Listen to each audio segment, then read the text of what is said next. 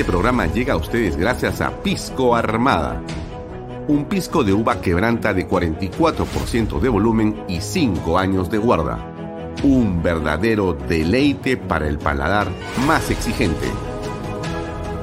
Cómprelo en bodegarras.com y recuerde, tomar bebidas alcohólicas en exceso es dañino.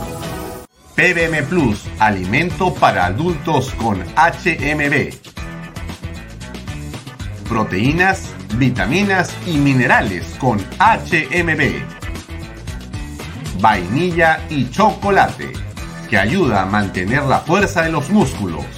Visita pbmplus.pe y síguenos en Facebook como PBM Plus y en Instagram como arroba PBM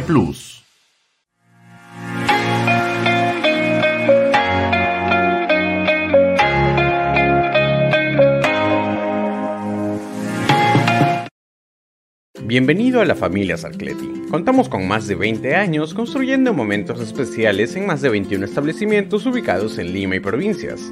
Tenemos la variedad de carta más grande para compartir en familia, con amigos o simplemente tomarte un tiempo para ti. ¿Estás listo para vivir la experiencia Sarcleti? ¿qué tal amigos? ¿Cómo están? Muy buenas tardes. Son las seis y media de la tarde, exactamente, 18 y 30 mi nombre es Alfonso Valle Herrera. Bienvenidos a Bahía Talks, como todos los días, de lunes a viernes a esta hora. Hasta las 8 en punto estamos acá para conversar en torno a los acontecimientos de política local y a veces internacional también. Nos pueden seguir en mis redes sociales, las de Alfonso Baella Herrera, también, por cierto, en las de Canal B, en la página web de canalb.pe, a través de las aplicaciones que tenemos disponibles Em, para que ustedes puedan descargarlas sin costo alguno. Salimos, por cierto, a través del diario Expreso, expreso.com.pe, a través de las redes sociales de este diario. Y los días domingos estamos también saliendo con este programa a partir de las 5 de la tarde por o Radio. Dicho sea de paso, estamos ya en eh, Cable, en canal 95 de Best Cable, usted nos puede sintonizar en el cono norte, en el este de Lima, en el sur de Lima y en el norte del Perú. Eh, esto es interesante e importante, por supuesto que sí. Alguien nos quería en el cable, pues estamos en el cable también. Por cierto, nuestro modelo de comunicación está basado en Internet y está en las redes sociales. Pero como muchos amigos nos decían, tienes que estar en el cable, tienes que estar en el cable, hemos comenzado a eh, conversar con una serie de cable operadores en el país para poder estar en eh, sus televisores, en sus casas. Así que, pero esto es, insisto, por el momento en Best Cable, que es como Movistar, como Claro, como DirecTV. Best Cable es un operador muy importante, pero se encuentra básicamente en la zona sur, en en la zona este de Lima y en la zona norte de nuestra capital, pero también en la zona norte del Perú. Bien, eh, ¿qué tal a todos los que están sintonizando? Gracias, sobre todo a los que nos acompañan también. Bueno, en Facebook nos sigue mucha gente. Gracias por acompañarnos en YouTube. Hay varios YouTube que están con esta señal en simultáneo. Hay un YouTube que era de redes y poder, un programa que yo tenía antes. y que lo hemos convertido en un eh, YouTube de eh, Canal B, de manera que ahí usted también puede seguir este programa y también en el de Alfonso Bahía Herrera. Ese también eh, tiene una gran cantidad de seguidores y estamos queriendo sumar más, así que si usted puede darle clic para que haya más gente que nos siga en YouTube, siempre va a ser, por supuesto, de mi parte un agradecimiento. A todos los que nos siguen, por cierto, a los que nos dan like, a los que comentan, a los que están pendientes de lo que pasa en el programa, muchas gracias. En realidad, muchísimas gracias porque este programa, pero en realidad este canal, solamente existe gracias a que el público nos ve. A los auspiciadores que nos permiten poder cubrir una parte de los costos que tiene este enorme esfuerzo. Muchísimas gracias a los auspiciadores que eh, nos han acompañado casi desde el principio eh, y que se mantienen con nosotros Muchas gracias a los nuevos que ingresan Muchas gracias por la confianza, es impresionante. Eh, y bueno, nuestro agradecimiento, por cierto.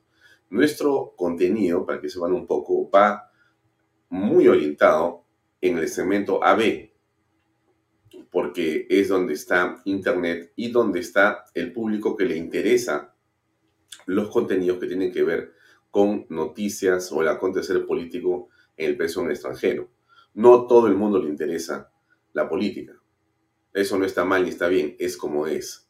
¿No es cierto? Hay gente que le gusta de repente mucho el deporte y no le gusta la política.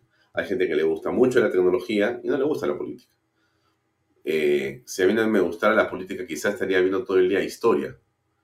Seguramente estaría pegado a un canal de historia, porque me gusta mucho la historia. Pero me interesa mucho la política. Y bueno, eh, este programa y este canal, en una buena parte, tiene temas de economía, eh, de negocios, de análisis político en diversas, digamos, especialidades o con diversos puntos de vista, pero que todos apuntan a que usted pueda tener eh, una visión complementaria. Como siempre le digo, eh, no para que nos haga caso, no para que crea a pie juntillas lo que decimos, pero sí creo que para que tenga usted un punto de vista honesto de las cosas. Creo que eso se trata finalmente, ¿no? ¿Qué podemos aportarle a usted en su conversación diaria, en el, digamos, desayuno cotidiano, en el almuerzo, en la cena, cuando uno se enfrenta a la conversación en la familia, con los amigos, o en la universidad, o en el trabajo, donde sea que esté.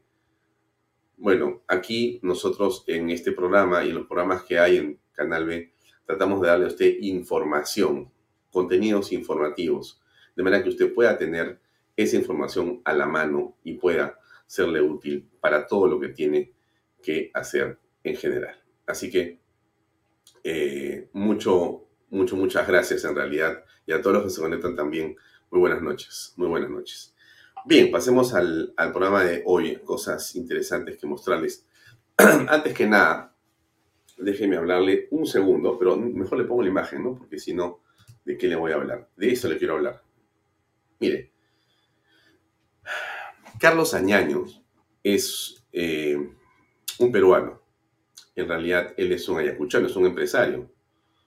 Em, Carlos Añaños Gerí. Carlos Añaños Gerí. Es un eh, peruano em, que nació en Ayacucho.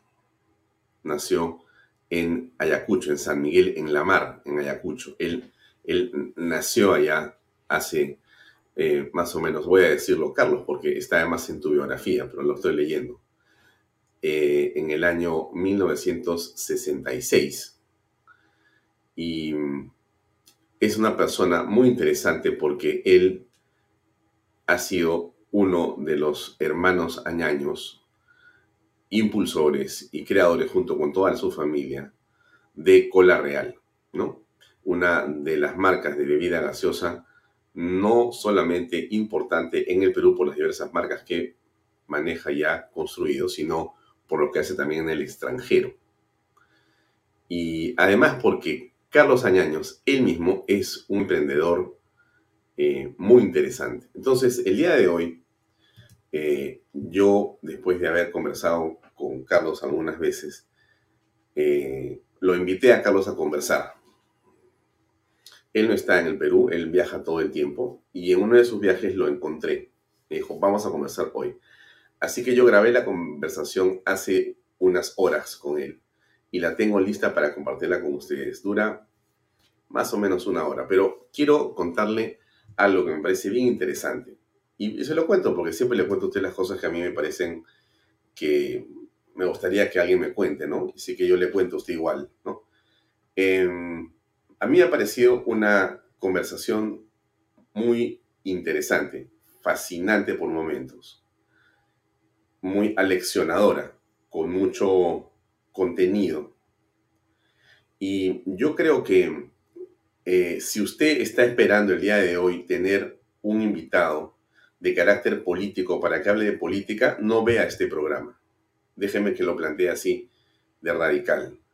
Pero si usted quiere, en este mare magnum de política, en esta coyuntura asfixiante por momentos y desesperadora esperanzadora de la política peruana quiere encontrar un recodo, una isla, un momento de pausa para escuchar una historia fascinante, yo le recomiendo que invite a otras personas a que vean la entrevista que más o menos a las, a las, a las 7 de la noche voy a transmitir con em, Carlos Añaño. Sinceramente, con todo aprecio y cariño, se la recomiendo. Si usted no la ve en este momento porque está ocupado o la va a ver en diferido, igual cuando usted la vea, yo se lo, le pido que la comparta con otras personas. Creo que, insisto, es el momento en el que los peruanos también tenemos que reconocer que existen cosas trascendentes en la vida de las personas. Y el caso de lo que Carlos Añaños nos ha eh, compartido me parece de una valía singular, que yo, por supuesto, traslado a ustedes con muchísimo aprecio y cariño. No saben ustedes em, el entusiasmo que yo puedo tener de haber terminado la entrevista y haber pensado y dicho, qué bueno va a estar esto para mis queridos seguidores de Canal B y de Vallatok. Me siento muy, pero muy feliz de haber conversado con él y que hoy día pueda compartir con ustedes en unos 15 eh, minutos más la entrevista. Así que le pido que este, se pase la voz si hay otra gente que la vea y si no, después usted la comparte. Así que tenemos hoy a Carlos Añaños. Yo estoy muy, muy satisfecho de haber conversado con él y ya va a ver usted lo interesante que es esa conversación. Bien, nos alejamos por un momento de estas noticias interesantes e inspiradoras y nos vamos a la política peruana que a veces es desesperante, ¿no es cierto? Eh, antes de hablar de la política eh, en el Perú, este video es de algo que pasa en Venezuela, ¿correcto? No sé si ya pasó, pero en todo caso, eh, sea como fuere, yo igual quería compartirlo porque la reflexión que viene a partir de esto es lo importante, más que el hecho mismo que es muy, muy peligroso y muy delicado. Se lo comparto para que usted lo escuche. Ahí va. Enrique Otero, presidente editor del diario El Nacional de Venezuela. Nosotros hemos sufrido todos los atropellos inimaginables por parte del régimen de Maduro para que desaparezcamos. Nos quitaron el suministro de papel, nos acosaron, persiguieron a nuestros periodistas, utilizaron todos los tribunales y todos los mecanismos judiciales contra nosotros. Nos arrebataron nuestras instalaciones y la guinda de la torta es que nos bloquean nuestra página web. En Venezuela, Telefónica es el proveedor de Internet más importante. Y Telefónica, en contubernio con el gobierno, en combinación con la dictadura de Maduro, bloquea la página web del Nacional y bloquea todas las páginas web de todo el periodismo independiente en Venezuela. Yo quiero preguntarle a Payete, su presidente, si él está consciente que su discurso democratizador, de apertura de las redes, de acceso a Internet, tiene algo que ver con lo que él hace en Venezuela con Telefónica. Yo quiero preguntarle por qué no da la cara, por qué no me contesta, por qué no le contesta a los venezolanos, a las organizaciones, por qué Telefónica hace lo que hace sin que haya ninguna respuesta.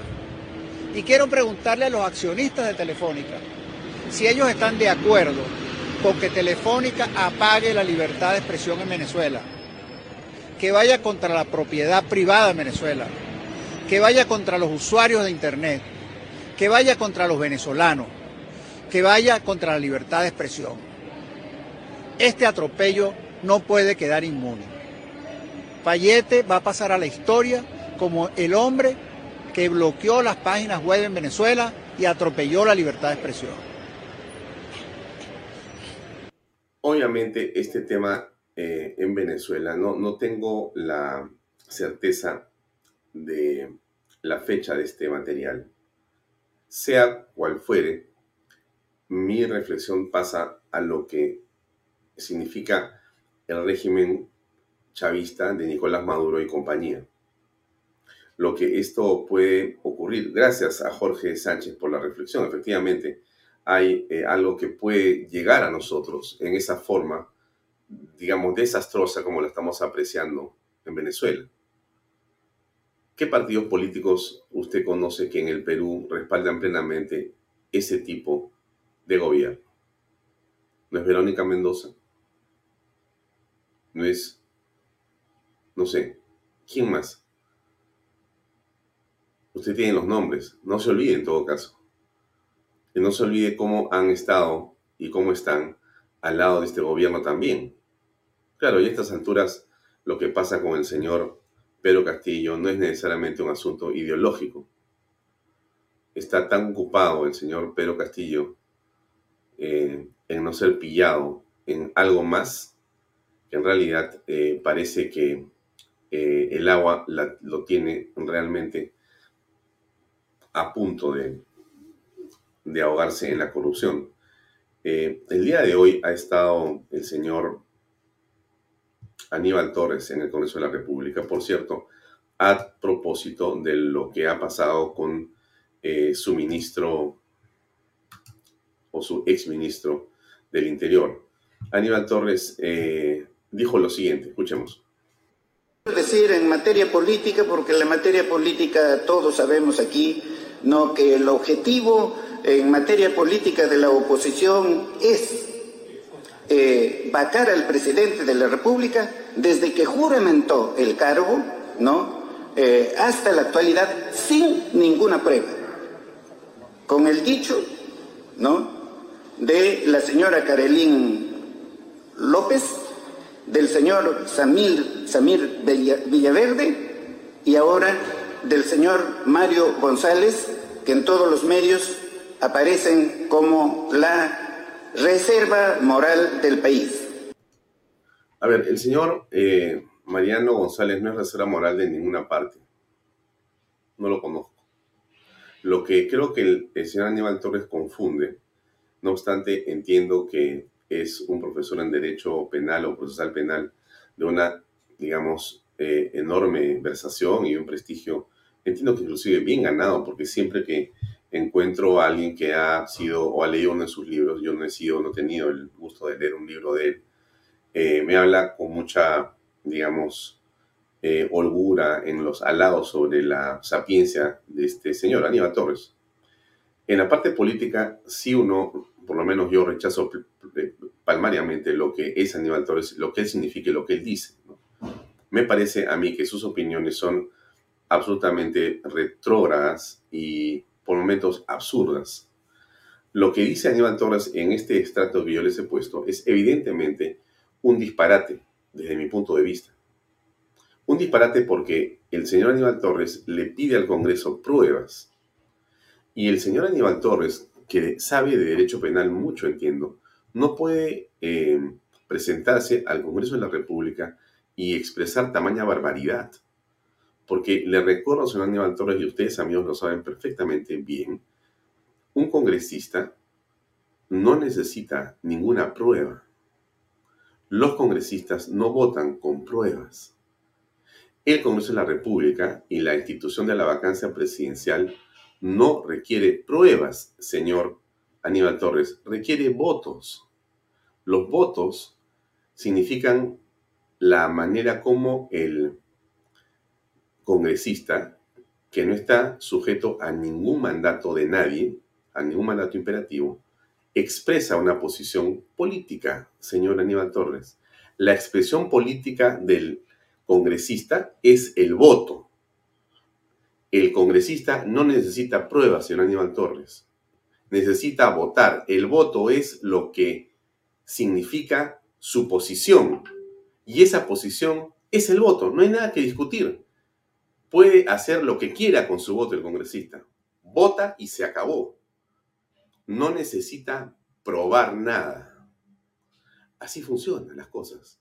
La institución en el Congreso de la vacancia presidencial no es un juicio jurídico, no es un juicio penal, no es, como dice el abogado con todo respeto que asiste al presidente, no es un parapenal, no es una instancia penal más, como ha dicho otra congresista el otro día. No es así, no es correcto.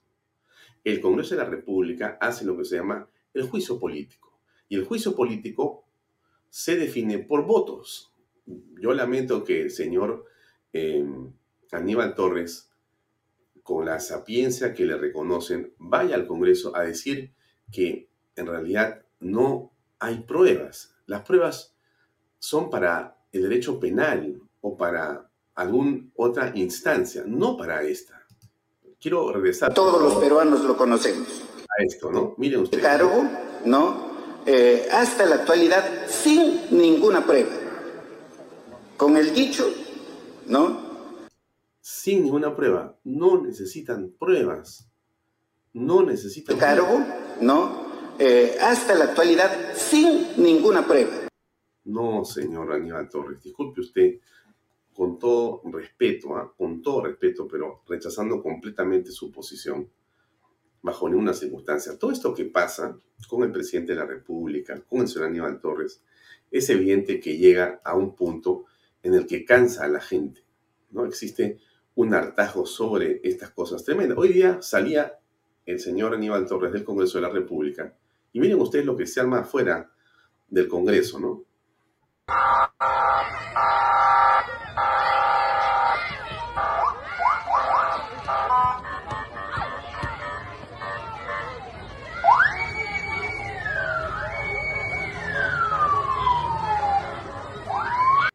Otra más, ¿no? No, en Aníbal Torres es delincuente. Ustedes esta. Aníbal Torres es Castillo, pues. Una entrevista ahí.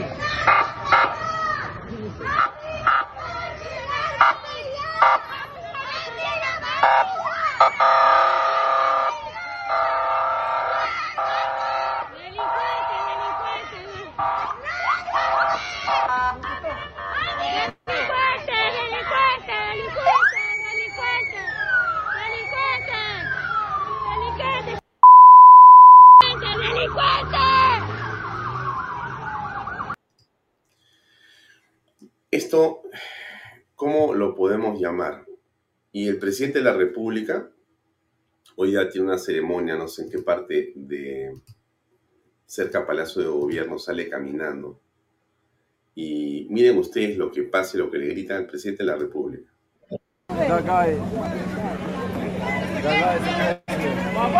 ¡Renuncia, inútil de ¡Huevo! ¡Renuncia! ¡Inútil!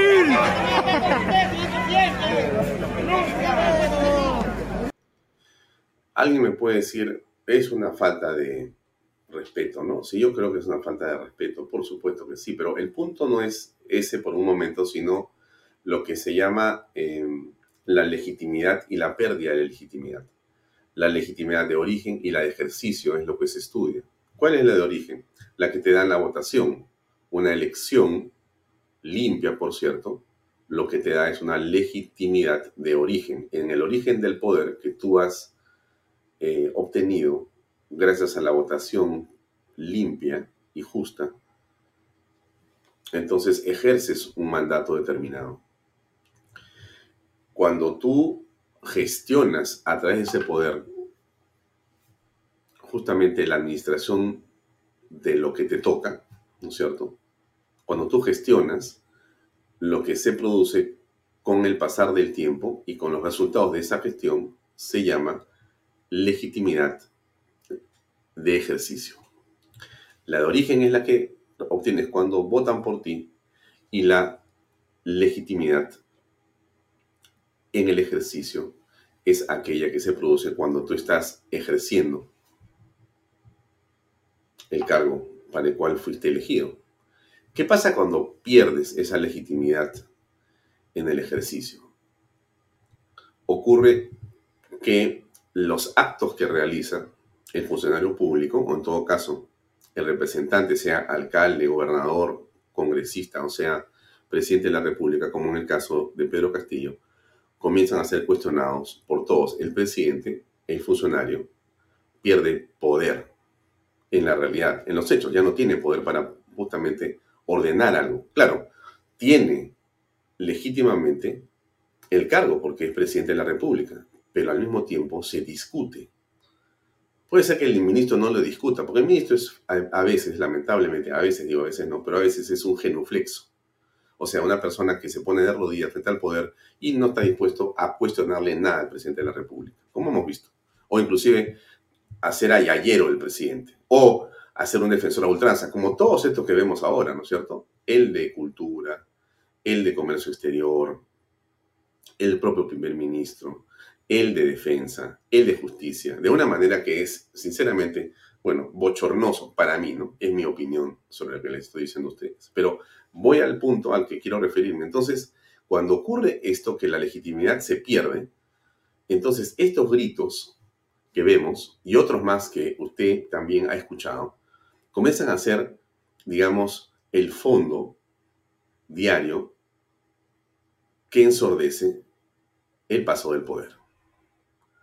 No existe un lugar donde usted vaya hoy día y esté el presidente de la República y no haya gente que no es de la oposición, que es común y corriente, que más bien toma la representación de todos nosotros y estamos indignados y le grita improperios al presidente o a los ministros de Estado.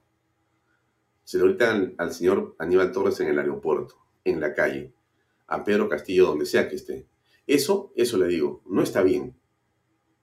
No me parece que esté bien, pero es lo que la gente legítimamente, la gente legítimamente puede hacer o quiere hacer porque de esa manera expresa su indignación frente a lo que está pasando. Entonces, nosotros estamos molestos, los peruanos estamos molestos, estamos indignados. Y bueno, para terminar, ¿ya? Para dejarles lo importante. Estamos en un proceso político que viene que es intenso, ¿correcto? Un proceso político intenso. Eh, eh, Diana hacía un comentario en relación al orden de las cosas, a la, prelación, al, orden en que hay, que hay que tener. Miren, esto es muy importante. es, es central no confundir las cosas y orientarnos y enfocarnos en aquello que marca un orden sobre el proceso político en el cual debemos estar inmersos. Entonces les pongo esta imagen para decirle qué es lo que hay que hacer y en qué orden hay que hacerlo. Desde mi punto de vista, es un punto de vista personal, lo primero que hay que hacer es definir con claridad el día lunes la elección de la mesa directiva. Quien sea elegida o elegido presidente del Congreso, Dios mediante, y si todo sale como queremos o creemos, va a ser por un tiempo presidente del Perú y va a conducir el proceso que queremos que sea limpio y transparente para elegir un nuevo presidente de la República, seguramente por tres años y seguramente veremos si será o no será también el Congreso de la República o un nuevo Congreso hasta esa fecha. ¿Correcto? Entonces, el 25, el lunes a las 10 de la mañana, se cierran la presentación de listas, de listas. Una de las principales eh, candidatas o que tiene una aceptación importante y que ojalá sea elegida presidente del Congreso es la señora Gladys Echaíz. No tengo el gusto de conocerla. No la, no, no, no la conozco personalmente. La he visto, como ustedes. Pero me parece que en esta circunstancia de delicadeza necesitamos a una persona con aplomo y con experiencia y que además sea intachable. Aplomo, experiencia. ¿Por qué aplomo? Porque necesitas cuadrarte frente a lo que viene. Honestidad, honestidad eh, y experiencia. Me parece que eso es fundamental.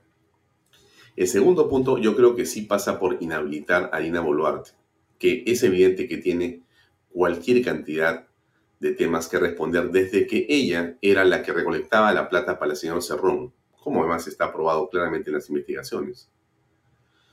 Creo que está su inscripción irregular, eh, esto que ha ocurrido con el club Apurímac, lo que sucede con familiares de ella vinculados al gobierno y toda esta maraña de cosas que nos preocupan tanto. Creo que después de la inhabilitación a la señora Boluarte deberíamos pasar al tema de la vacancia o a encargarnos de Pedro Castillo. Creo que esa debería ser la secuencia política en esto. Si ocurre eso y entonces después que ha salido la señora Boluarte y es vacado el presidente, asume la presidenta del Congreso, la presidencia del Perú, creo que lo que viene a continuación es reestructurar el sistema electoral para cambiar esas autoridades. RENIEC, OMPE y el Jurado de Elecciones tienen que ser restaurados completamente. Existe un manto de duda, por lo menos desde mi punto de vista, sobre lo que esas instituciones pueden garantizarnos al Perú y a los peruanos. Entonces, me parece que deberíamos de estar enfocados en esto. Después de eso sí se pueden convocar elecciones presidenciales o de lo que quieran ustedes. Pero si no seguimos esta secuencia, la cosa se puede complicar. Ese es por lo menos mi punto de vista. Esta imagen no es mía, la encontré en las redes sociales. Eh, no le doy crédito a quien la hizo porque no sé quién la hizo. Pero me parece que representa muy bien aquello que yo pienso. Bien, no le quito más tiempo. Le agradezco mucho por haberme acompañado hasta acá. Voy a estar, pero no voy a estar. O sea, viene la entrevista en este momento con Carlos Añaños Gerí. Realmente algo interesante que le recomiendo con todo aprecio, con todo aprecio que la vea. Me quedo callado. Nos vemos. Yo me despido ya de usted ahora. Eh, los dejo con Alfonso Bahía Herrera para que vea la entrevista que yo le hice a Carlos Añaños hace unas horas. Ahí va. Gracias y permiso.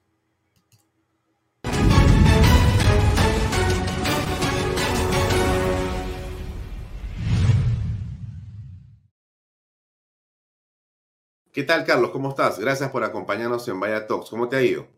¿Qué tal, Alfonso? Muchas gracias. Más bien gracias a ti por darme la oportunidad de hablar. Carlos, la intención en esta conversación es, eh, por cierto, conocer algunos aspectos relacionados a lo que ha sido tu experiencia en el desarrollo del emprendimiento, en la creación de empresa, en la, digamos, construcción de lo que se puede llamar partir de un sueño y terminar haciendo una concreción que puede generar riqueza para muchas personas. Entonces, yo quisiera comenzar para la gente que no te conoce, ¿no? Eh, que nos des algún pequeño perfil sobre ti mismo, ¿no? Yo comenzaría por preguntarte, a ver, ¿dónde naciste? Y bueno, ¿qué recuerdas de tus primeros años de educación? ¿Cómo fue esa primera, digamos, espacio familiar que tú recuerdas y traes a la memoria y que puede haber influido en tu trabajo o en tu emprendimiento en general? Gracias, Alfonso. La verdad es que, pues, oye, yo me siento muy contento porque he crecido en el campo, nacido en San Miguel Amar, Ayacucho, y este, he tenido la suerte de tener unos padres maravillosos. Y el vivir en eh, situaciones adversas, de hecho yo estudié un colegio del Estado, el único colegio de varones que había en San Miguel Amar, y aquella época ya oíamos las clases que daban de eh, adoctrinamiento para los terroristas del futuro. Yo estudié en el colegio y viví una serie de anécdotas y presiones en el colegio respecto a cómo debiera verse el Perú. A mí me hablaban del comunismo, me hablaban de, de, cómo debiera ser y, el modelo que había que seguir Mao Zedong. Yo viví en esa adversidad eh, pero a la vez una riqueza familiar eh, cobijado en, el campo con mis padres, donde me dieron la oportunidad de vivir y, y, haber sido libre. Y haber sido libre digo porque estando en el campo uno tiene otros valores fundamentales por ejemplo, ¿no? Una de las grandes enseñanzas que tenían mis padres es que nos llevaban a las 5 de la mañana a regar los campos y nosotros éramos muy pequeñitos y caminábamos al lado de, de nuestros padres. Entonces, eh, eso de, de vivir en, en, familia, de, de vivir eh, cobijados y a la vez trabajar juntos, pues eh, es una maravilla y tengo los mejores recuerdos. De, de San Miguel, luego pues este, pasé a Ayacucho, luego estudié unos uh, eh, tres años en Ayacucho y es cuando mis padres eh, perdieron todo en la época del terrorismo, lo digo perdieron todo porque pues no sacamos nada y literalmente mi madre cargó algunas cosas encima de un camión, me subió, yo fui, yo viajé en el camión ahí detrás, ¿no? con las ah, pocas cosas que podíamos llevar a Lima y terminamos en Lima. Y ahí tuve la suerte, digo hoy, de haber estudiado un colegio maravilloso, el Colegio Guadalupe, en Alfonso Ugarte, donde terminé el colegio y, y pues eh, esa es un poco mi, mi, mi, etapa de estudio y vivencia, Alfonso. ¿Cu ¿Cuántos hermanos son ustedes o han sido? Nosotros somos seis, yo soy el seis de seis, el más pequeñito. Mm. Ahora, ¿cómo es que eh, esta familia que radica en Ayacucho en un momento en el que más bien la convulsión y la violencia eran algo de todos los días, logra, digamos, avanzar, eh, no desmembrarse, no fragmentarse, no huir, sino comienza a construir, digamos, algo ahí. ¿Qué, condiciones consideras tú que han sido las que han permitido eso? Yo, pondría algo fundamental. Se llama modelaje. Yo creo que ver a tus padres trabajar incondicionalmente, sin horas, ver a tus padres estar contigo y estar todos juntos con un bien común, ayuda, ayuda a integrarse, ayuda a pensar en que la solución tiene que ser para todos y no para uno. A nosotros no nos crearon con visión individualista, nos, nos criaron con una visión eh, de conjunto, con una visión unificada, con una visión de, de, integración. Y yo creo que es importante porque el que mi madre me hubiese dicho a las 5 de la mañana, ve a regar los campos, probablemente no le hubiese obedecido, hubiese sido rebelde. Pero ella la, era la primera que se levantaba y nosotros íbamos detrás, ¿no? Y, y ese ejemplo creo que es fundamental, ¿no? El modelaje. O sea, estamos hablando de un tipo de liderazgo que parte del ejemplo. Por supuesto. Yo creo que es lo que tendría que ser, ¿no? En la vida al final siempre hablamos y nosotros a nuestros hijos, en mi caso, pues a mis hijos que tengo cuatro, les quiero intentar ayudar a inculcar eso, haciendo yo las cosas, que ellos me vean trabajando. Yo he tenido la suerte, luego te iré contando el de, a detalle, pero la suerte de llevar a mis hijos a Tailandia y, iban conmigo a las 5 de la mañana, a las 6 de la mañana, cuando tenían 7 y 8 años y los subía a los camiones de un país donde no hablan el idioma eh, no entendían la cultura y los pobres niños salían, pero tenían esas ganas, porque literalmente cuando eres chico lo tomas esto como un juego. Por supuesto, no es un trabajo, no perdíamos el concepto de la educación, no era lo que estábamos buscando, sino era un proceso de aprendizaje y de conocimiento profundo de, las cosas. Ahora, entonces, esta familia eh, que está vinculada a la madre y el padre y a los hijos, genera un espacio de enseñanza y entonces de aprendizaje de ustedes porque referencian al padre y la madre, ¿no?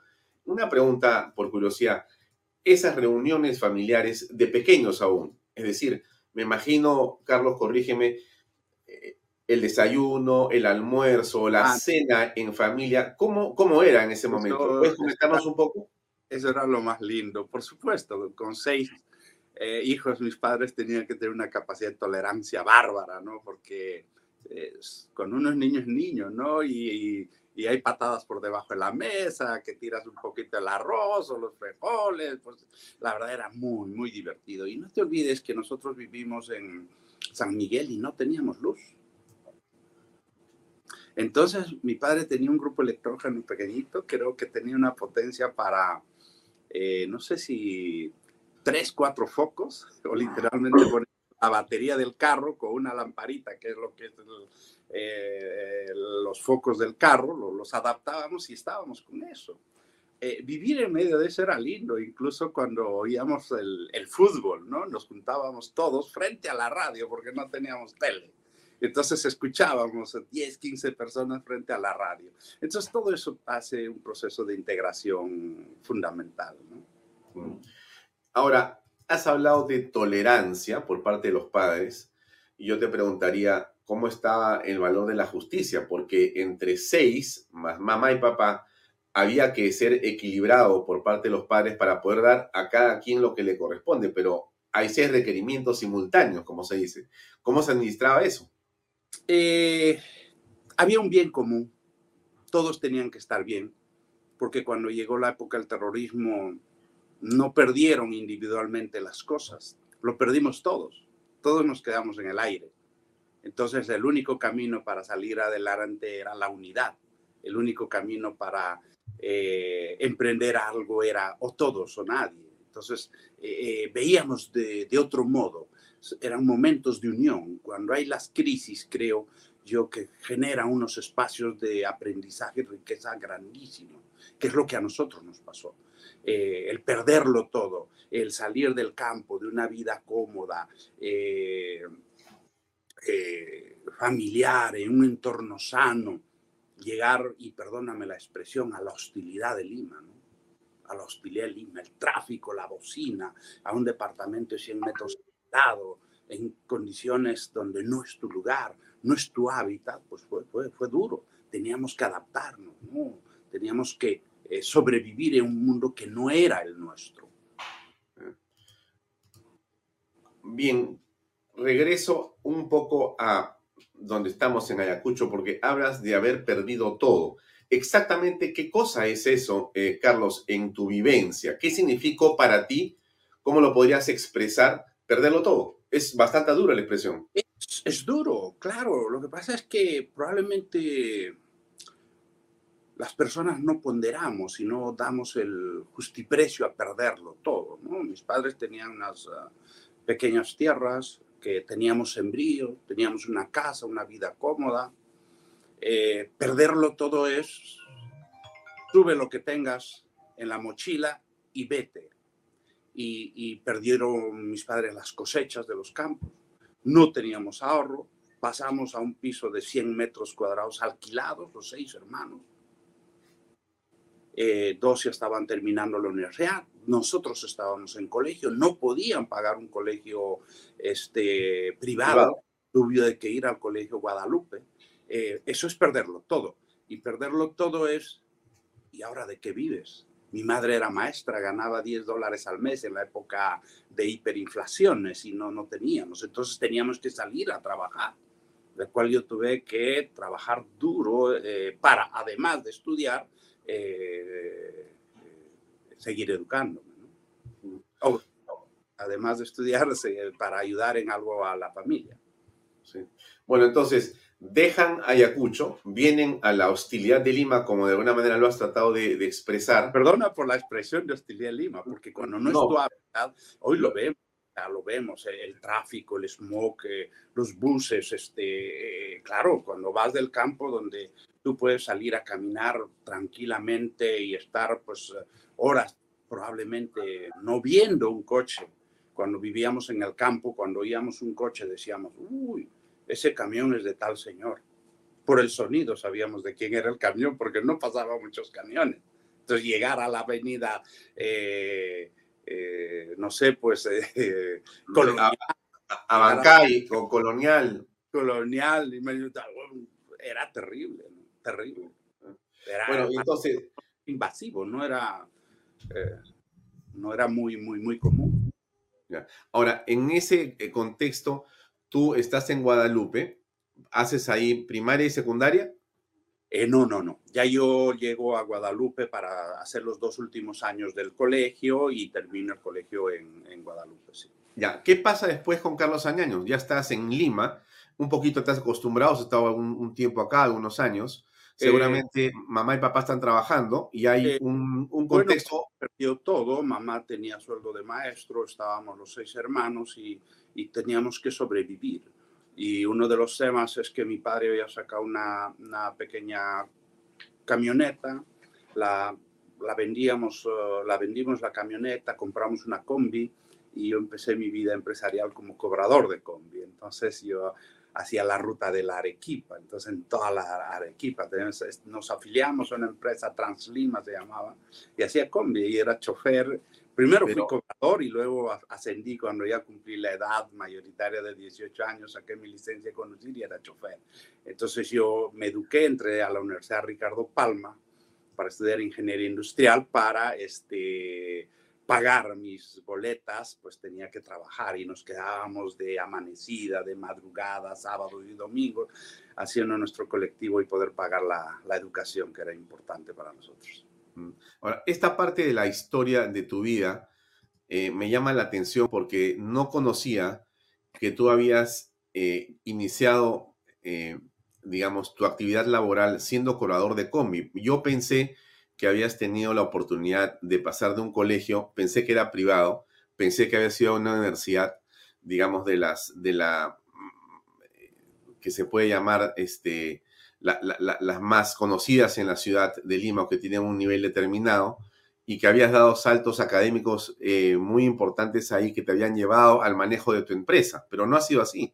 Tuvimos eh, muchos eh, traspiés en el camino, fue, fue, fue duro el adaptarnos a Lima, pero bueno, este, luego tuvimos la suerte de que a mi padre le quedaba un tractor de reserva, lo vendió en 7 mil dólares, hipotecó la casa de, de su padre y juntamente con mi hermano mayor Jorge, fundaron lo que es la compañía de Cola Real en Ayacucho. Eh, mi padre hipotecó la casa, nos dieron un préstamo. O sea, tu padre siempre estaba mirando Ayacucho.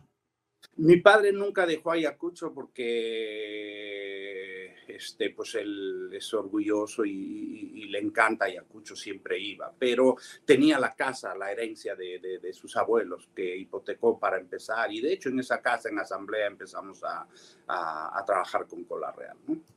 Ya, entonces, Cola Real es la marca inicial. y, esta, y, esta, bebida es una bebida que se hace inicialmente en botellas de cerveza, ¿no? Absoluto, absoluto. Lo que pasa es que en la década de los 80, eh, Alfonso, eh, había muchas otras marcas. O sea, nosotros no, no fuimos los inventores de hacer eh, gaseosas en, en bebidas de, de o en botellas de cerveza. habían otras marcas. Más bien nosotros, no sé si éramos los quintos, sextos. El tema es que nosotros éramos apasionados, trabajamos duro. Eh, yo me levantaba a las 4 de la mañana, por supuesto, mi hermano Jorge adelante, eh, dando todo, todo, todo su esfuerzo y, todos, ¿no? Salíamos a, vender muy temprano, conocíamos la ruta y hacíamos un trabajo bastante bueno. Mm. Pero insisto, entonces ustedes comienzan con esta marca Cola Real en Ayacucho. En Ayacucho, sí. es una marca local. 188, sí una marca provincial, si quieres llamarlo. Era una marca provinciana. De hecho, nosotros para llegar a Lima tardamos 10 años, Alfonso. Nosotros luego de, de Ayacucho abrimos una planta, ya en este caso, yo como fundador del grupo AG Group, nos juntamos con los otros hermanos este, y iniciamos operaciones en una conversación con mi padre y mi hermano, pues para empezar eh, un negocio en, en Huancayo y la historia de Aje empieza literalmente ya en Huancayo, que luego con el tiempo mi padre se une y se integra y hacemos lo que es Aje con los eh, cinco hermanos, ¿no? Y, Ahora, ¿y qué, condiciones? A un proceso de independencia y desarrolla otra unidad de negocios también muy exitosa. ¿Qué condiciones son las que tú crees que se tuvo en ese momento, en el momento en que ustedes o tu padre decide estar en Ayacucho, hacer la fábrica Cola Real, pero avanzar y poder construir, haces un embotellador, etcétera. Bueno, pero ¿qué cosa es lo que tú rescatas ahí? ¿Por qué se logra hacer eso y tener éxito? Eh, Porque estás hablando de un momento en el Perú igualmente complicado. Muy complicado, muy, muy complicado. Ah, año, año aproximado. Eh, 8, 7, 8, 8. Se lanzó con la Real el 8, el 23. Estamos en la hiperinflación, estamos en la superinflación. Estás en terrorismo, terrorismo. Eh, chantaje, asalto, eh, cartas. Y el Perú, el Perú era una paria internacional en ese momento. Absoluto, absoluto. O sea. Y ahí surge, en ese momento, donde todo es un desastre, aparecen ustedes, aparecen ustedes. Eh, estamos nosotros. Yo creo que ahí está mi hermano Jorge con gran protagonismo. Él estaba en Ayacucho porque él puso un negocio familiar y nos motivó para hacer juntos la, las gaseosas y eh, mi padre y mi hermano mayor juntos se unieron.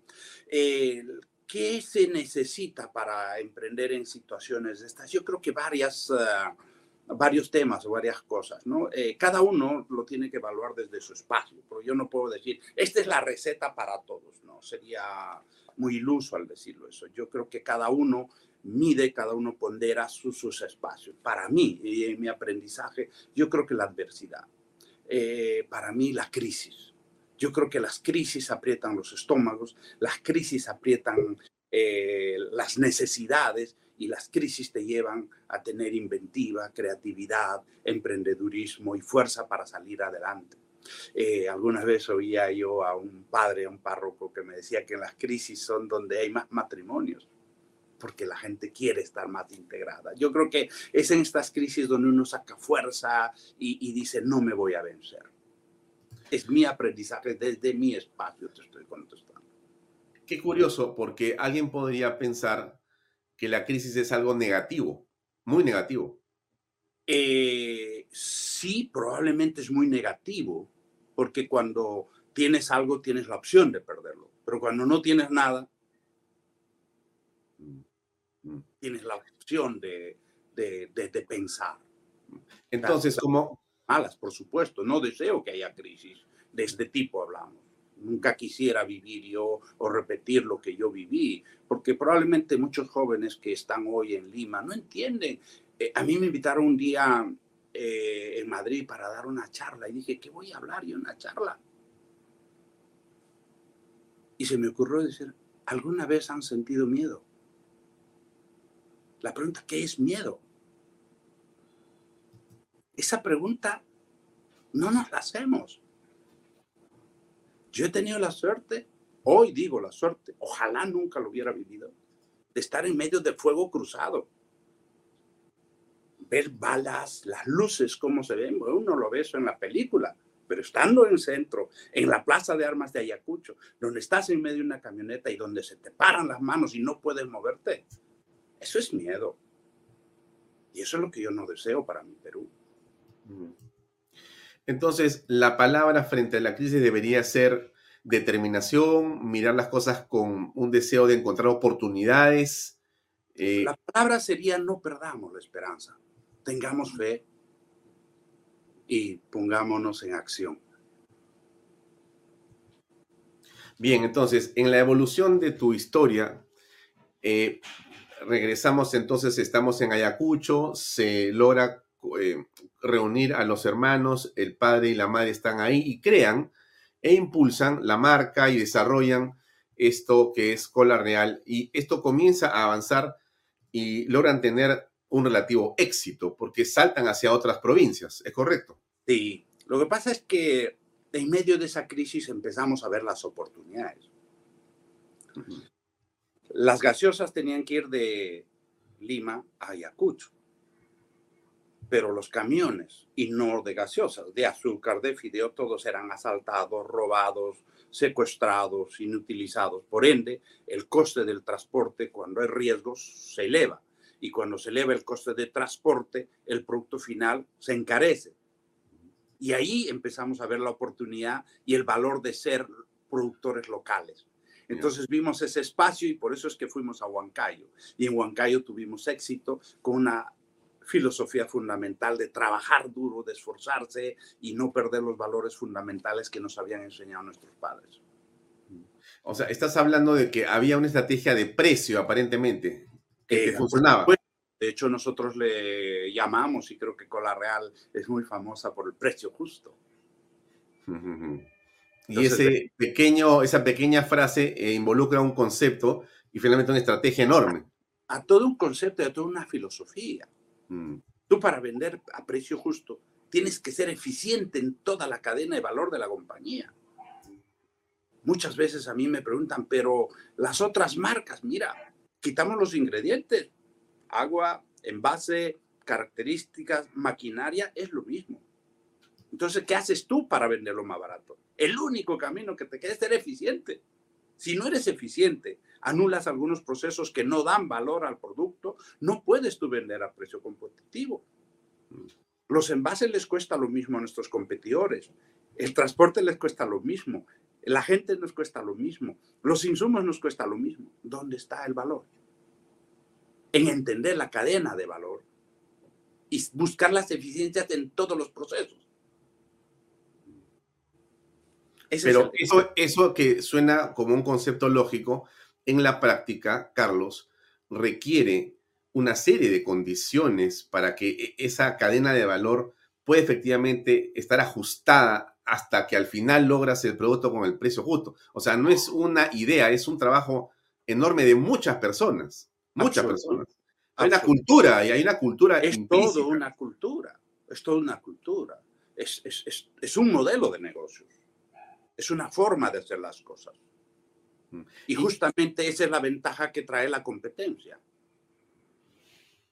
Entonces, en aquel momento nos decían que era imposible vender una botella de 620 eh, ml a un sol. Cuando lo empezamos a vender, bueno, ellos 10 años después llegaron a vender al mismo precio. Mm. Entonces la pregunta es si se podía, pero en medida de que estás en la comodidad, donde no tienes competidor, donde vendes bien, tienes buenos márgenes, funcionas bien y cómodamente, mm, la innovación tampoco llega. Entonces, la competencia creo que sana, enriquece, desarrolla. Y lo más importante, Alfonso, nuestra filosofía es democratizar el consumo de bebidas. ¿Qué es democratizar? Por ejemplo, en el año 2000, el consumo de agua, y el 2000 es ayer, ¿eh? El consumo de agua es eh, o eras de 5 millones de litros. Imagínate nuestro competidor que tenga el 100% el market share de 5 millones de litros. Lanzamos cielo, que nos equivocamos varias veces, cometimos varios errores, pero empezamos a generar la tendencia. Y cuando lanzamos cielo, el, el, el mercado empezó a crecer. Empezamos con una estrategia de precio justo a vender más. Hoy, ¿cuánto es el mercado de bebidas de aguas en Perú? Más o menos mil millones de litros. Entonces, imagínate tú que tú seas dueño del 100% de 5 millones o prefieres el 50% de mil millones de litros. Y eso es lo que conlleva. ¿A qué conlleva eso? Inversión, trabajo, impuestos. Los impuestos son altos en las bebidas y estos impuestos sirven para educar, para curar, para desarrollar el país. Y somos parte de ese motor económico que activa eh, la industria, el desarrollo. Entonces la competencia yo sí creo que es buena, porque los impuestos, el trabajo, el dinamismo económico de 5 millones de litros nunca será igual que de mil millones de litros. Entonces no solamente hay miles de empleos más, miles de camiones más, miles de inversiones más, y esto es para buscar mejorar la calidad de vida de todos al final. Empleos dignos generan buenos uh, consumos, los buenos consumos dan más recursos al Estado. Entonces, si nosotros vemos en todas las categorías que hemos participado, exactamente se, dio lo mismo. ¿Cuánto era el mercado o, el, mercado de bebidas en los 80, en los 90? Era un mercado así. Nuestros competidores eran el 100 por, dueños del 100% de un poquito. Ahora son dueños ya no del 100%, son dueños de menos, pero de muchos litros más, lo cual es bueno para todos, es bueno para la competitividad, bueno para ellos, bueno para nosotros, bueno para el trabajo y bueno para el país. Yo creo que ese es el, el que nos enseña a todos y ojalá veamos con esos ojos eh, eh, en el Perú y podamos este, nosotros este, eh, seguir invirtiendo y no perder la esperanza en este país maravilloso. Has hablado de algo que pocas veces he escuchado de un empresario que es los impuestos como un, digamos, factor importante dentro de tu actividad empresarial. O sea, los mencionas como algo positivo. ¿Estás contento de pagar impuestos? Por supuesto. Yo creo que los impuestos son importantes. Con los impuestos, yo creo que hay todo un enfoque de país basado en nuestros impuestos, en nuestros recursos. Hoy no voy a hablar de números, pero seguro te daría frío si supieras cuánto pagamos de impuestos cada año. En impuesto selectivo al consumo, en IGB. Bastante dinero. Por eso es que creo es fundamental el desarrollo empresarial del país. Por eso es importante el desarrollo económico. ¿Cuál es la diferencia entre Perú y Noruega? ¿O cuál es la diferencia entre Perú y España? ¿Cuál es? Los impuestos. Ah, de nuevo, de nuevo, hay que, hay que saber ver los impuestos. A mayor consumo per cápita de los productos, hay mayor recaudación de impuestos.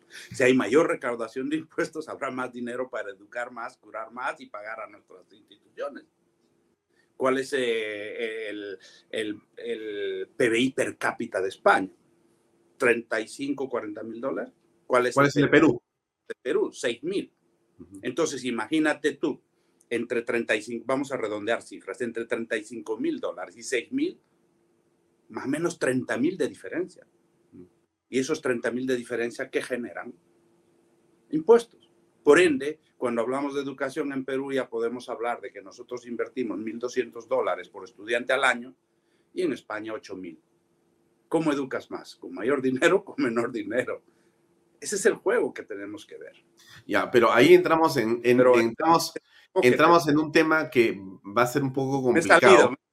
No, no, no. Lo que pasa es que al hablar de educación, la pregunta que todos nos hacemos es cuál es el modelo educativo ideal para que realmente se logre. Fíjate, si, si nosotros pudiéramos enseñar a las personas, déjame ponerlo de esta manera, ¿no? El ejemplo de lo que tú has comentado en tu vida, que aparentemente es muy sencillo, de mi punto de vista, es muy enriquecedor y es una vez más lo que tú has vivido en tu casa, es decir, el ejemplo te enseña. No te dicen, haz así o asá, sino tus padres hacen sin decirte y ahí se produce el aprendizaje y se produce la transmisión del conocimiento. Eso es, eso es la maravilla del ejemplo y la responsabilidad del ejemplo, que, que eso es terrible, ¿no es cierto? Tú acabas de comentar el tema de Tailandia con tus hijos, ¿no? O sea, la responsabilidad del que trae a una persona al mundo o del que, si quieres, esté en una posición de liderazgo o adelante de, ¿no es cierto? Es tremenda porque tienes que, cada acción que tú haces genera un impacto, ¿no es cierto? Absoluto. Eso es tremendo. Perdón. Mm.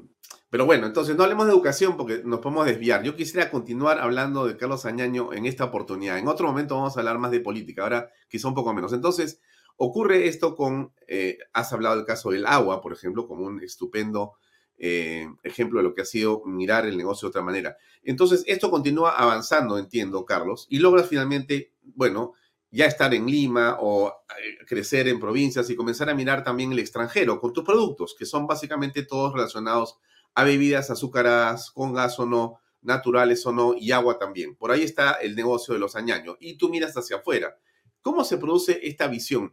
Estás en Ayacucho, sales corriendo de Ayacucho porque te van a matar y todo ha sido malo, te han quitado, has perdido todo, te vas, haces de, eh, decorador de combi, vas a la universidad, regresas a Ayacucho, en plena perinflación, creas una industria con tu familia, cosa muy complicada, encuentras el precio justo, te vas a Huancayo, fíjate, ¿ah? regresas a Lima aparentemente, no sé qué pasa, pero después terminas en el extranjero. O sea, a ver, cuéntame cómo ocurre esa Ah. otra parte. Te voy, te voy a contar rápido, Alfonso. Lo que pasa es que luego, pues, eh, como somos uh, un grupo grande de hermanos, pues, unos están en un lado, otros en el otro, pues empezamos en Huancayo, pero no te olvides que tardamos 10 años en llegar a Lima. ¿eh? Nosotros empezamos el 8-8 en Ayacucho y llegamos el, el 9-6-9-7 ya a Lima. O sea, nos tardó 10 años.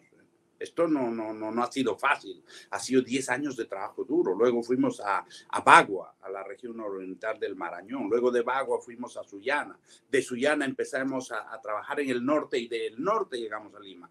Ese proceso competitivo, duro, de, de estrategia, de resistencia, porque había que aprender a, a, a, competir con los grandes grupos que intentaban frenarnos por el éxito que estábamos teniendo. Ellos diseñaron una serie de estrategias para intentar frenarlos infinitas que yo podría tardar más o menos varios días contándote anécdotas, pero hoy no nos vamos a salir de tema.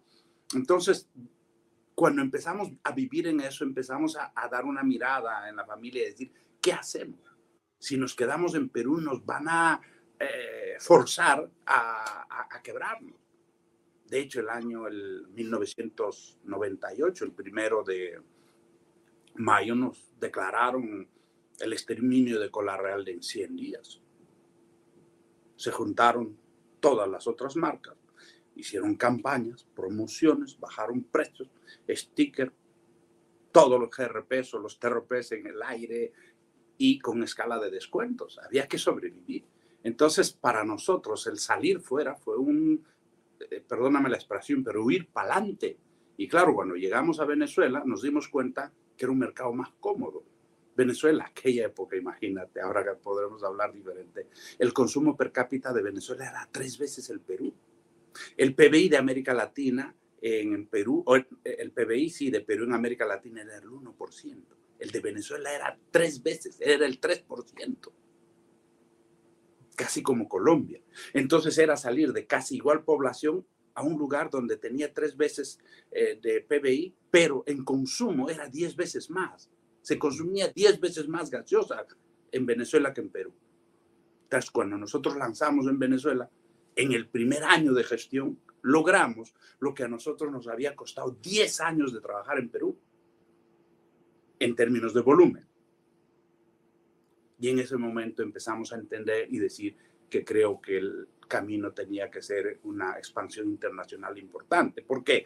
Porque si logras economías de escala, si logras sinergias internas, mejoras tu talento, te va a permitir tener más capacidad financiera para innovar, invertir en investigación y desarrollo y seguir creciendo.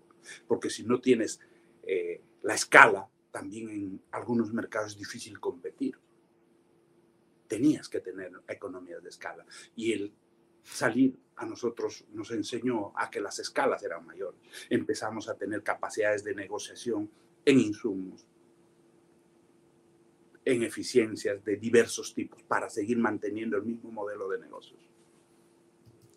Bueno, entonces Venezuela se convierte en el primer, digamos, eh, lugar o espacio en el extranjero donde ustedes logran mirar eh, con más entusiasmo la industria en la que en el Perú se complicaba. ¿Qué sigue ocurriendo ahí? ¿Cómo, cómo terminas en Tailandia? ¿Qué pasa en China? Ahí hay una serie de historias que se han contado sobre el crecimiento enorme. Eh, yo viví tres años en Venezuela, viví de cerca el proceso. Luego, este, bueno, te podría contar anécdotas miles. Eh, Dale. En, en, el paro del 2000, eh, el ejército venezolano tomó la fábrica y me cerraron con muchos soldados y estuve cerrado con imposibilidad de comunicarme fuera ni de salir eh, el paro petrolero venezolano y, y pues no, no, no, sabía exactamente lo que pasaba y decidí a partir de ese momento eh, dejar Venezuela. Me monté en el primer avión a las 8 de la noche eh, a Curazao, de Curazao a Aruba, de Aruba a Lima y y no volví más a Venezuela. Eh, vivimos una época dura. Entonces luego eh, ya estábamos iniciando las operaciones en, en, México, me fui a vivir a México, estuve tres años viviendo en México y empezamos cuando estábamos en México una operación en Tailandia, por el cual yo el año 2005, a, a finales del 2005, tomé la decisión de irme a vivir a Madrid para estar en el medio del mundo para desarrollar la expansión internacional del grupo, uh -huh. tanto en el Asia como en América, porque uh -huh. España, para nuestros fines, está en el medio del mundo. En las mañanas trabajaba con el Asia y en las tardes con América. Y es así que yo tuve la suerte de desarrollar eh, la expansión del grupo en Tailandia, Laos, Camboya, Myanmar, Indonesia. Eh, abrí las operaciones en la India, en Nigeria, en Egipto, Madagascar, Isla Reunión, y el último país que tuve la suerte de abrir eh, eh, una planta es en Bután, en el reino de Bután, debajo de los montes de Himalaya, ahí entre Nepal, Bangladesh, al norte de la India. Esa fue mi aventura empresarial, Alfonso. Wow. Bueno, y has estado entonces en este crecimiento eh, impulsando AG Group, las marcas en todas partes del mundo. Y entiendo que desde hace algunos años no sé si la palabra es correcta, la pregunta, aunque parezca increíble, ya no estás vinculado directamente a la operación, a la gestión de la empresa en la que has trabajado toda tu vida. Ya no. Estoy desde el año 2017 eh, fuera de la compañía. Para mí no era un tema de, ni de trabajo ni de dinero. Me siento una persona con cierto grado de éxito personal empresarial eh, cambió mi vida cuando llegué y abrí la operación de Bután, porque en Bután no miden el indicador como índice de desarrollo que medimos en América, que es el PBI. Ahí miden la felicidad interna, de la felicidad interna neta en nueve variables. Y a mí me llamó la atención algo y dije, ¿qué me falta en esas variables de ser feliz? Y dije, pues voy a tomar un tiempo sabático y encontré un espacio para intentar ayudar a mi tierra, porque yo soy ayacuchano. Corrí, crecí, viví, me eduqué, estudié, trabajé, me forjé en Ayacucho. Y dije, tengo que hacer algo.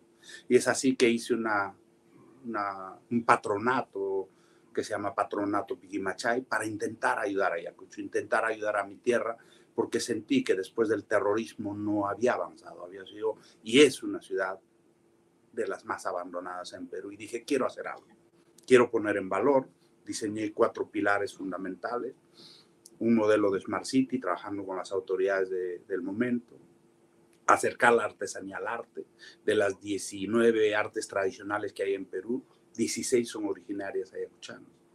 Hablamos de un concepto de, de Smart City, hicimos un plan de digitalización maravilloso, es el único en su género en el mundo, que ha sido expuesto por Leica en Chicago, un, tra un trabajo bastante minucioso, donde tenemos un escaneo de, de 5 kilómetros de, de, distancia y cerca de 500 mil metros cuadrados, un inventario de 500 mil piezas, sabemos cuántas puertas, cuántas ventanas, si son de aluminio, si son de metal, si son de, de cualquier cosa, las paredes, si son de piedra, si son de cal, si son de estuco, si son de barro. Tenemos absolutamente todo el recorrido, tanto por tierra como por aire. Tenemos todo este plan de digitalización. Y el otro concepto es lanzar la marca Yacucho para intentar promover el turismo. El año 2016 eh, teníamos tres vuelos por semana y fueron 56 mil turistas. Por supuesto, trabajando con todas las instituciones en Perú, logramos que en el año 2019 pasáramos de 56 mil turistas a cerca de 300 mil turistas, de tres vuelos por semana, siete vuelos diarios. El lanzamiento de la marca Ayacucho tuvo un alcance de cerca de 200 millones de, de, de personas, donde empezó a dinamizarse esa economía. Entonces, mi trabajo hoy es intentar intentar ayudar, intentar dar un mimo, un cariño a la tierra que me vio nacer, que me educó, que me dio experiencias, vivencias y grandes aprendizajes. Ahora, has hablado de eh, algunas de las condiciones para la felicidad, que en Bután tú eh, reconoces que quizá en esa evaluación no está tan bien. La, la pregunta que surge claramente es, ¿qué cosa es aquello que un hombre que logra expandir su empresa y estar en muchos países del mundo vendiendo y compitiendo y ganando solamente mucho dinero, termina por reconocer que le falta para ser feliz. Si se puede saber qué parte de esos indicadores de la felicidad no estaban marcados, faltaban completar. Eh, yo creo que claramente mi tierra, ¿no? O sea, eh, el ver a mi, a mi Ayacucho abandonada. Eh, me acuerdo el 17 de abril del año 2017, cuando pasaba, un día después del cumpleaños de mi madre, paseaba por, la, por las calles de Ayacucho, exactamente frente a donde yo había iniciado mi, mi, emprendedurismo, en Girón Asamblea 188. Al frente había un cartel de los vecinos que habían tomado la decisión de tomar la justicia por sus manos. Y el cartel advertía a los ladrones que si ellos robaban o asaltaban, los vecinos iban a tomar la justicia por sus manos. Dije, ¿qué hago yo? Puedes estar viviendo en una casa cómoda, un trabajo cómodo, viajando por el mundo. Creo que la felicidad es intentar también ver a los tuyos un poquito mejor. Eh, eh, yo me siento afortunado. Me siento afortunado porque gracias a Dios en el terrorismo no pasó nada a mis padres. Porque si les hubiese pasado algo a ellos, probablemente yo no estaría hoy hablando con ustedes y mi vida hubiese sido diferente. Y creo que esa felicidad, esa alegría de que mis padres siempre fueron e intentaron ser buenos, es lo que hoy nos toca a nosotros, a los hijos, e intentar ayudar a nuestra tierra que nos vio nacer. Entonces, estás en Ayacucho de regreso, después de un, digamos, círculo gigantesco en tu vida, ya sin, eh, déjame decirlo así, la presión de la gestión frente a una empresa que está en todo el mundo, eh, estás ayudando al terruño, al espacio donde tú naciste y creciste, pero digamos que tu iniciativa, el bicho del emprendimiento, lo tienes ahí metido. Sí, y sí. sigues pensando y sigues dando vueltas. ¿Qué cosa más has hecho? A ver, les comenté los cuatro pilares para poner en valor Ayacucho. Llegó la pandemia 2020, nada diferente a, a- ti seguramente. Nos vimos cerrados en nuestras casas, yo estaba en Madrid. Por supuesto, tengo que dejar claro, yo viajo absolutamente, casi todos los meses a Perú sin fallar por 10 días. Año tras año. O sea que tengo una disciplina muy, muy, muy bien puesta en eso. Entonces, me vi cerrado en casa y dije, ¿y ahora qué hago? No puedo viajar, no puedo ayudar a mi Ayacucho. Agarré unas hojas en blanco a rayar. Primer día no se me ocurría nada, segundo, tercero, cuarto, quinto. Tenía que entender que, de nuevo, la pregunta dura, crisis es oportunidad. Y ahí nació un nuevo modelo de negocios, una nueva empresa, un nuevo emprendimiento que se llama hoy Tillapuy. El propósito de mi ayuda a Ayacucho lo pusimos en valor. ¿A través de qué? ¿Qué necesitamos para que Ayacucho salga adelante? Cuando vemos los índices de desnutrición, los índices de anemia, los índices de pobreza, de analfabetismo. Dije, tenemos que hacer algo. Y el hacer algo es generar un proceso industrial para que ponga en valor nuestra biodiversidad, nuestro medio ambiente y ojalá ayudar a los agricultores que son los héroes que trabajan en el campo en los Andes del Perú.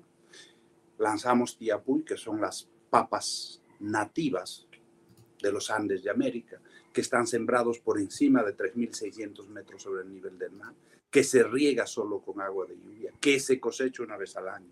Y para lograr una correcta mineralización de las tierras, se hace descansar la tierra entre 3 y 5 años.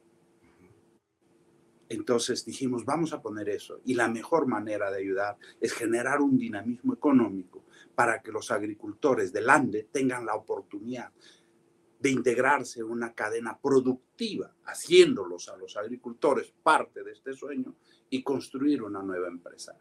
Gracias a Dios, hoy nos va bien, estamos bastante contentos con los logros alcanzados. Eh, he puesto, estimado Carlos, la página web de Tillapuy para simplemente ver un retablo ayacuchano ahí lindo y entramos a unos campos hermosos. Eh, entonces, esto es parte de tu emprendimiento en la actualidad que tiene que ver con eh, la compra, seguramente, de papa a los agricultores y la conversión en productos que ya están en varios mercados en el Perú, pero más allá del Perú también, porque ya ahora, como has aprendido la ruta de las bebidas gaseosas, la has aplicado a esto. Sí, ya, ya iniciamos operaciones en México. Eh, estamos, ojalá este año ya eh, empezando, ya nos han aceptado en Amazon Inglaterra. Eh, también ya estamos listados en Amazon Estados Unidos. Eh, ojalá, si todo esto va bien, porque estamos en todo el proceso de permisología, eh, abriendo operaciones eh, en varios países de América Latina y, y soñamos que nuestras papas reivindiquen esa gran originalidad. No nos olvidemos, Alfonso, que el primer hombre que vivió en América, desde Canadá hasta la Patagonia, fue el hombre de Pichimachay. Hace 20.000 años ya estaba en Ayacucho. Probablemente es el que domestica la semilla de la papa, porque de acuerdo a las pruebas de carbono 14, las papas datan de hace 12.000 años. Yo me pregunto, ¿quién vivía hace 12.000 años? Nuval al-Harari dice los hombres de los Andes de América. La pregunta es quién vivía en los Andes de América. El único, el hombre de Piquimachay. Y probablemente hoy tenemos que poner en valor ese gran aporte de Ayacucho al Perú y del Perú al mundo, que es la papa. Y digo la papa porque la papa salvó a Europa de la hambruna después de la Segunda Guerra Mundial y en muchas otras crisis. Es el tercer alimento más consumido en el planeta. Y es peruano. Y es de los Andes. Poner Ahora, esto, ojalá lo sea que- de todos los peruanos y no de Carlos Añales. Sí. Lo que yo veo acá son varias, digamos, productos o subproductos en la idea que tú has tenido. Una cosa son los chips o las papas que tú puedes comprar embolsadas, el tillapuy que está acá y que está en los mercados, sea papa de quinoa natural, nativa o las mixtas. Veo pastas también, según lo que está en tu página web. Deja que se abra esa parte para poder ver eh, esta otra presentación de lo que pasa con este producto que tú has creado, pero también estoy apreciando quinoa. Sí. Es decir, también la quinoa tiene otra manera en la que tú has construido valor. A ver, cuando estábamos en la pandemia y tenía tiempo y estaba cerrado, había que crear una historia, algo bonito que nos permita posicionar una marca en el mundo. Y nos hicimos algunas preguntas. ¿Qué es lo que más valorábamos en medio del encierro? Nuestra salud, nuestra libertad. Y ponderábamos. ¿Y el dinero? Tengo amigos con mucho dinero que han muerto en el COVID, con mucho dinero. Entonces, en aquel momento empezamos a aplaudir, aplaudir a los héroes de bata blanca, que son los médicos, que yo los aplaudo y les agradezco por todo lo que han hecho en el medio de esta gran pandemia. Pero cuando empecé a leer e investigar, me di cuenta que el 80 y hasta el 90% de las personas que iban a Lucy eran por problemas de alimentación. Y nosotros reflexionamos hoy y decimos, tu alimentación será tu medicina. Lo importante que es hoy mantener nuestra biodiversidad, nuestra alimentación sana. Y por eso es que nosotros dijimos, vamos a generar otros héroes. Los héroes que nos dan de comer, esos héroes que nos alimentan. Y en honor a ellos, los invitamos a los agricultores a ser parte de este proyecto lindo.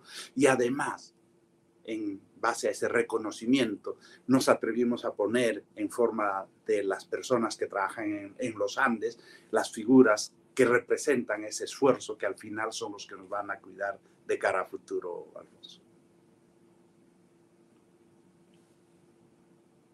¿Qué tal historia esta que nos has comentado, Carlos? Me he quedado muy impresionado por eh, Tillapuy y... Para cerrar, había que generar un modelo de negocios. Ajá. Y nosotros, en medio de esta historia que te he contado, teníamos que evolucionar. Un modelo de negocios del win-win. Seguro muchos que, que te oyen, que nos oímos, sabemos que es el win-win. El win-win es ganas tú y gano yo. Y en la pandemia nos preguntamos, ¿y el resto? Y el resto. Por eso es que nosotros desarrollamos un nuevo modelo de negocios que se llama el win-to-win al cuadrado. Porque no solamente ganas tú, gano yo gana nuestra biodiversidad, gana nuestro medio ambiente, ganan nuestros héroes agricultores, gana toda la cadena de valor de la organización, por el cual creo que eso es hoy lo más importante que estoy haciendo. Mm. Y entonces tu tiempo lo has dedicado ahora empresarialmente a esta marca nueva que es Tillapuy y a todo Hoy- lo que implica. Hoy estoy intentando impulsar y estoy desarrollando la marca, sí. Para ir cerrando, porque ya el tiempo lamentablemente va avanzando, pero quiero extraer algunas cosas que nos dejes también como mensaje para todas las personas que nos ven, que en el Perú, como tú sabes, porque viajas permanentemente a nuestra patria, estás en contacto con lo que ocurre. Además, ves Canal B todo el tiempo. Gracias. por- Anchatam kuyani yachtaita, ñojaja arimani hankunawan kina, ñojaja manam juanjanicho. Te quería decir, yo no me olvido de mi tierra, yo voy todos los meses y estoy orgulloso de, de visitar nuestra tierra y no olvido mi, mi idioma quechua, que todavía lo, me acuerdo. Además, este, eres un asiduo, eh, eh, digamos, este, televidente de Canal B, entiendo también. Sí. Estás conectado. Absoluto, porque tengo la suerte que lo veo a veces grabado por la diferencia horaria y, Sí, sí. y eso me ayuda muchísimo a mí. Bien, entonces, en este momento en el Perú ocurren muchas cosas, pero más allá de lo coyuntural, un par de preguntas para ubicar un pensamiento ahí. Eh, si el público nos ve en este momento, te escucha a ti, te ha escuchado ya más de 50 minutos, hay por momentos mucha eh, tensión, estrés en el país, hay por momentos desesperanza, no se encuentra una salida.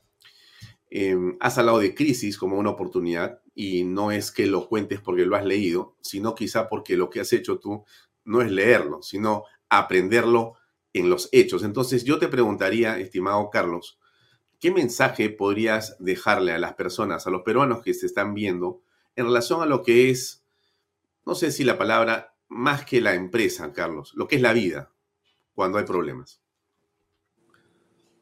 Yo lo que les diría es no perdamos la esperanza. Somos afortunados, vivimos en un país maravilloso, el cuarto país más biodiverso del mundo, el tercero en cantidad de microclimas en el mundo, el octavo que tiene mayor cantidad de reserva de agua dulce en el mundo. Yo me pregunto, ¿por qué habría decidido el hombre de Piquimachay vivir hace 20.000 años en el Perú?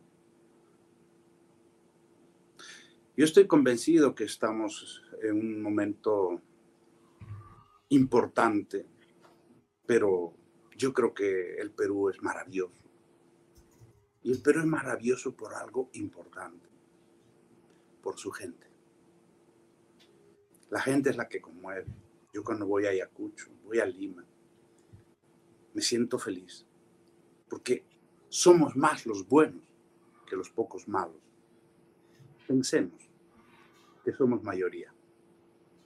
Ese sería mi mensaje, Alfonso.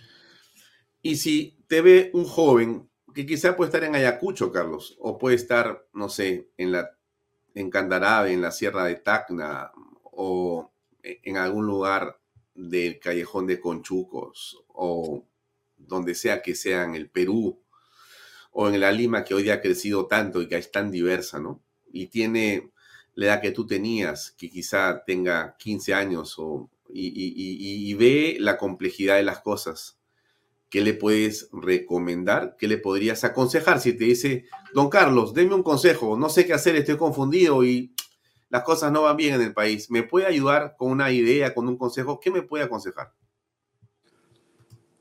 Cuando un coach un día me enseñó un cuento, entendí que no debemos perder la esperanza. Imagínate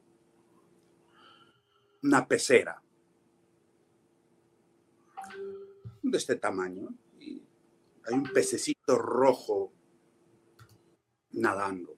La gran pregunta será, ¿el pez verá el agua? Pues no. El pez no ve el agua. Los que vemos el agua estás, los que estamos fuera. Yo lo que les invitaría es a que veamos el agua, a que abramos nuestros ojos y veamos esa gran oportunidad que se llama Perú. Y siempre cuando hago este ejemplo, hablo de Gastón. Gastón no inventó la cocina, pero fue, después de salir a Francia, el que vio esa gran riqueza, mm. que no solamente dignificó a los camareros, a los cocineros y a una gran nación. Yo lo que les diría, no seamos como el pez que no ve el agua veamos que nuestro país está lleno de oportunidades. Ese sería mi mensaje. Tu mensaje. Para los jóvenes. Ahora, la pregunta inevitable es eh, relacionado en general a la política, tu posible participación en política em, activamente a través de alguna organización. ¿Lo has pensado en algún momento, Carlos, eh, digamos, terminando este esfuerzo de Tillapuy, después de haber logrado lo de AGE, eh, consolidando estas cosas, eh, tu corazón tan peruano como lo muestra lo que haces, no lo que dices solamente. Me pregunto, ¿cómo ves esa perspectiva? Eh, yo creo que hay dos mundos de la política. Uno es la que yo estoy haciendo, la que trabajo, y mi política es trabajar, aportar, intentar estar y ser parte de ese dinamismo económico del país. Y el otro ángulo es la, política de lo que se llamarían nuestros dirigentes, los que gestionan el país. No, no lo he pensado. Es eh, conocido que Hernando de Soto tuvo la amabilidad de invitarme para ser candidato, pero no, no, no ha sido momento para mí. La verdad es que es algo que no, no, no, no lo he pensado, no he decidido. La verdad es que no, no sabría qué decirte. Lo único que sí te puedo decir es que tengo la idea y el sueño de seguir ayudando y creo que es lo que hago. Estoy haciendo infinidad de actividades por intentar ayudar a Ayacucho. Eh, permanentemente viajo a Ayacucho. Estoy absolutamente activo intentando ayudar a Ayacucho porque creo que ese es mi rol. Mi rol es intentar ayudar un poquito porque creo que el Perú necesita de su gente. Eh, no estoy buscando trabajo, no estoy buscando empleo. Mi ayuda es absolutamente incondicional y, y quiero poner en valor esa gran eh, región que, tiene tantas necesidades hoy.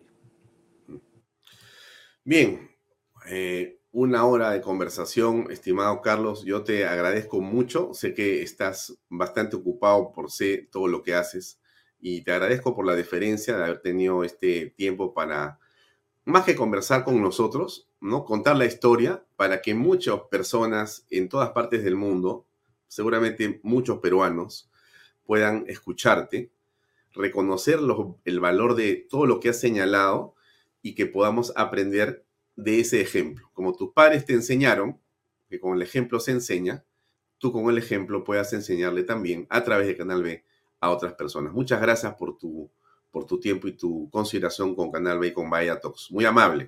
Gracias, Alfonso, y de verdad te agradezco mucho por darme la oportunidad. Y gracias por, por, por todo el trabajo que estás haciendo de llegar a muchas personas con todos tus programas y que yo soy un asiduo seguidor tuyo. Gracias. Gracias, muy buenas noches. Permiso. Gracias. Adiós. Bien amigos, era Carlos Añaños que estuvo con nosotros. Ustedes han escuchado esta historia eh, realmente interesantísima, ¿no? Una historia, más que la palabra de éxito, es una historia de enseñanza, una historia de, digamos, entiendo por lo que ha ocurrido, de resiliencia, de replanteamiento, de eh, reformulación de estrategias, pero también una historia donde el empeño y el amor por el Perú y por la familia están presentes como condición para que las cosas caminen. Ha sido eso lo que nos ha contado y creo que eso es parte de lo que deberíamos aquilatar en estos tiempos donde eh, en todo el mundo, pero también en nuestra patria, la política nos genera una sensación encontrada para muchos de frustración y de pena y de preocupación, existen islas como la que nos ha comentado hoy día Carlos Añaño, que pueden ser de una enorme importancia si sabemos sacarle las lecciones correspondientes. Gracias por acompañarnos, nos vemos mañana en otra edición de Vaya Talks. Buenas noches. Este programa llega a ustedes gracias a Pisco Armada un pisco de uva quebranta de 44% de volumen y 5 años de guarda. Un verdadero deleite para el paladar más exigente. Cómprelo en bodegarras.com y recuerde, tomar bebidas alcohólicas en exceso es dañino. PBM Plus, alimento para adultos con HMB. Proteínas vitaminas y minerales con HMB. Vainilla y chocolate, que ayuda a mantener la fuerza de los músculos.